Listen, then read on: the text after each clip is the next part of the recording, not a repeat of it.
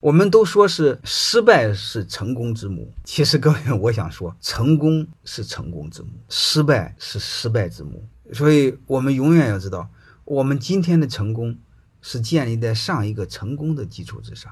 如果是失败的话，你看再做事就很谨慎，本钱没了嘛。然后你失败再找合伙人也难了。你一失败的时候做什么事就开始紧张啊，这个这个压力就是很大的。所以我建议你，就是你把你失败的经验能不能当做资本，你找到原因为什么失败，做深刻的反思。失败并不是都不好。失败是一定有一个短板没做好，是产品的问题，是市场的问题，还是管理的问题？你找对了，然后你慢慢的从头再来，然后那个观点一定要改过来，千万别想挣钱，一定要惦记先做事儿，这个逻辑一定要想明白。